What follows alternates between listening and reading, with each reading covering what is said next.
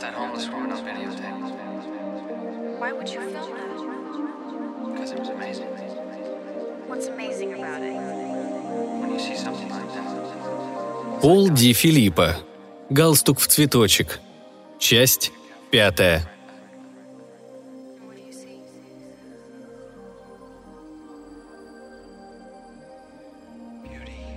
Она стояла около машины и терпеливо ждала. Джейди вздохнула и открыла ей дверцу. «Спасибо вам большое, мистер МакГи». Они не то позавтракали, не то пообедали в придорожном заведении под названием «Чудесный кофе Шекли» и обсудили свои планы.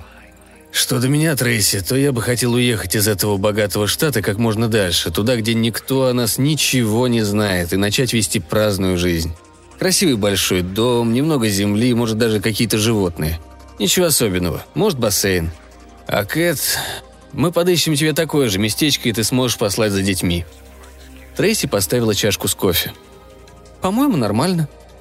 «По-моему, тоже», — подхватила Каталина. «Вы могли бы привезти мне небольшое шато из Франции или откуда-нибудь еще и поставить его на частном пляже». «Уймись, Каталина, да ты в своем уме. Ты будешь торчать, как клещ на лысой собачьей заднице. Уж не думаешь ли ты, что у твоих соседей, не говоря уже о полиции и ФБРовцах, да у кого угодно, не возникнет подозрений, когда они проснутся и увидят, что за ночь точно поганка вырос дом? Нет, самое безопасное – это взять деньги и купить, что хочешь. Так поступил бы любой, кто никогда не зарабатывал на хлеб сам. Ну да, я понимаю. Значит, договорились? Так и сделаем? Отлично. Но сначала я хотел бы уладить одно дельце личного характера. Трейси с сомнением посмотрела на него. Что там еще? Неважно, скоро увидишь. А теперь поехали. Пока Трейси на парковке открывала Линкольн, Джей Ди смотрел, как мимо проносятся машины. Тойоты, Форды, Хонды, Саабы. Кадиллак, за рулем которого сидел лось с отпиленными рогами, а на заднем сиденье трое мужчин без лиц. «Только что видел Ларри», — сказал Джей Ди, когда они выехали на дорогу. «Кажется, едет в город». Трейси свернула на полосу, где разрешена стоянка для неисправных машин, и остановилась. «Давай повернем назад, Джей Ди». «Не стоит, у нас свои дела. Не беспокойся, ничего не произойдет. Город большой». «Мне это не нравится, Джей Ди, но знаю, лучше с тобой не спорить, раз ты на что-то решился». «Слышала, Кэт?» «Да, повелитель». Пухленькая девушка игриво склонила голову. «Все будет, как скажешь». «Вот и хорошо». Когда они въехали в город, Джей Ди сказал. «Поезжай по главной, до четвертой и дальше на восток». «В район мясников, да?» «Джей Ди, я никогда не претендовала на то, чтобы прослыть гением, но человек должен быть выжившим из ума, слепым и с головой в заднице, чтобы не догадаться, что ты затеял что-то мерзкое. Тебе ведь джин понадобился, так?» «Так, думаю, мы немного должны ему за все то, через что он заставил тебя пройти». «Оставь ты это, Джей Ди, с меня хватит. Джин больше ничего для меня не значит. Все эти проблемы я забыла, когда встретила тебя». «Ты святая, Трейс. И за это я тебя люблю. Однако у меня характер таков, что я не столь забывчив. Может, это и не требует особенной силы воли. Но душу можно отвести только так». «Хорошо. Но если тебе поднесут твою же голову, не говори, что я не предупреждала тебя». Джей Ди похлопал по пульту, который лежал у него в кармане. «Думаю, что этот маленький эквалайзер не допустит подобных неприятностей». Каталина, до сих пор сидевшая тихо, сказала. «Я согласна с Джейм Ди. Сложно сдерживать свои чувства. Это все равно, что пытаться заткнуть вулкан пробкой». Джей Ди фыркнул. «Хорошее сравнение применительно к тебе, Кэт». «Эй, давайте в разговоре не опускаться ниже пояса».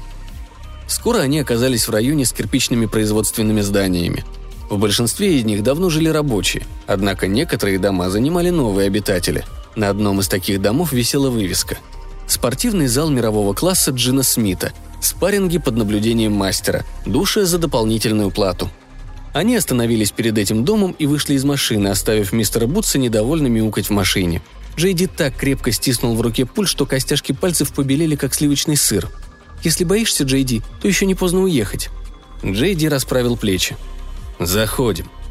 Пол огромного зала был заставлен спортивными снарядами. В центре располагался боксерский ринг. Многие занимались грушами. На ринге вели поединок два человека. «Один из них Джин?» – прошептала Кэт. «Нет», – ответила Трейси. «Вон он, грушу колотит». На Джине Смите были только спортивные трусы и тапочки без шнурков. Он был коротко стрижен с усами в стиле НФЛ и походил на гориллу, тело которой пытались побрить, но лишь с частичным успехом. Он так колотил по груше кулаками без перчаток, что казалось, это град стучит по крыше передвижного цирка. «Ну и здоровяк», «Дерьмо он, вот кто», — сказал Джей Ди. «Просто не сразу догадаешься, если мыслишь гормонами. Вот Трейси знает». «Что-что?» Джин заметил гостей. Он перестал колотить и подошел к ним, массируя одну перевязанную кисть руки другой. «Да не миссис ли это Смит? Совсем забыл, ее ведь зовут Торн Смит. Так я и не смог выбить у тебя из головы эту дурь». «И уже не выбьешь». Джин улыбнулся. «У меня было предчувствие, что ты здесь сегодня появишься после того, как я прочитала тебе утром». «Прочитал обо мне?»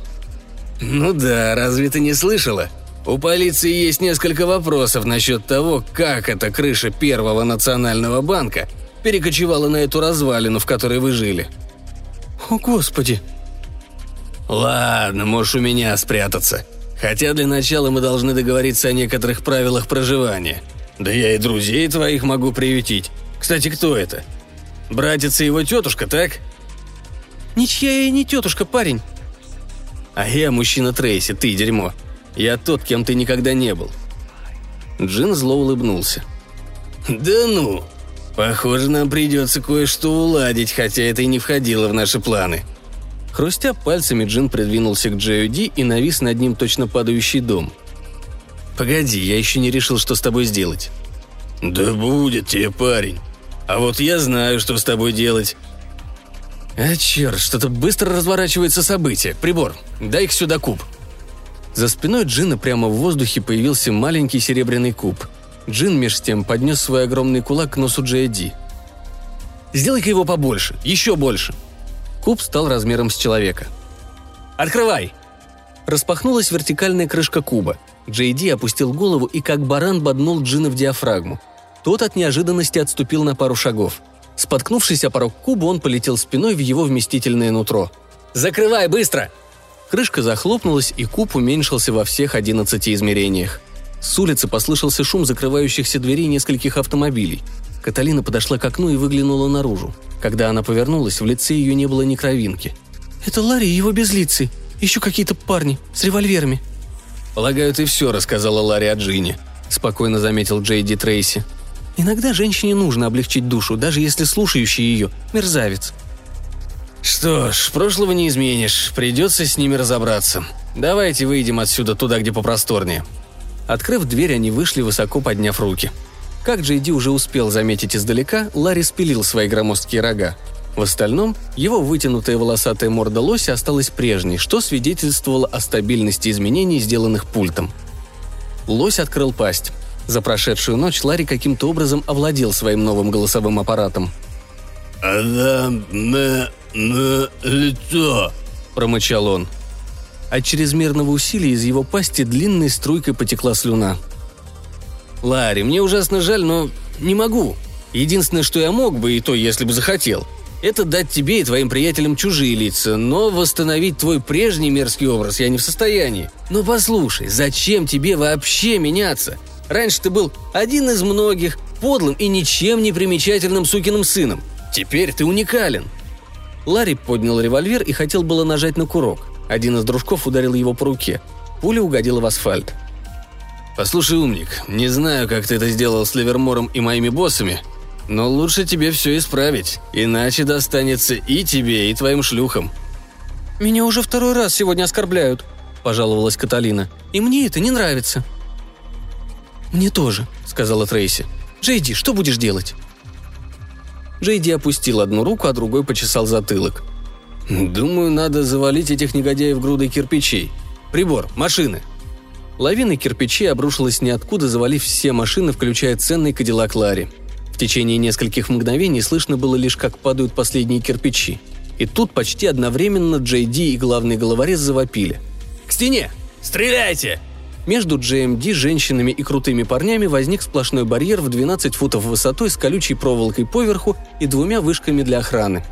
Он протянулся вдоль всей улицы, от одного здания к другому. По ту сторону слышались бесцельные выстрелы. Решив, что эти люди нарушители закона, я решил оградить их. Надеюсь, это нормально. Джейди рассмеялся. Уверен, могла бы быть отличная сцена на старом тюремном дворе. Пошли. В машине пульт заговорил – по-моему, я начинаю лучше понимать ваши команды. Между нами возникает взаимопонимание». «Я тоже тебя люблю». Ладно, Трейс, выруливай на хайвей. Мы получили, что хотели. Мусор в баке. Надо подумать, куда бы его выбросить. Когда они выехали за город, послышался вой сирен. Едва они оказались на автостраде, стая полицейских машин, проносившаяся мимо, приметив Линкольн, резко затормозила, как это делают пантеры. «Помоги нам, кто-нибудь», – загадочно произнесла Трейси и, нажав на газ, заставила Каталину, Джейди и мистера Бутса откинуться назад. Большая машина чуть не столкнулась с крошечной Хондой, в которой сидели младшие скауты со своей руководительницей, и влилась в общее движение. Скоро полицейские уже преследовали их –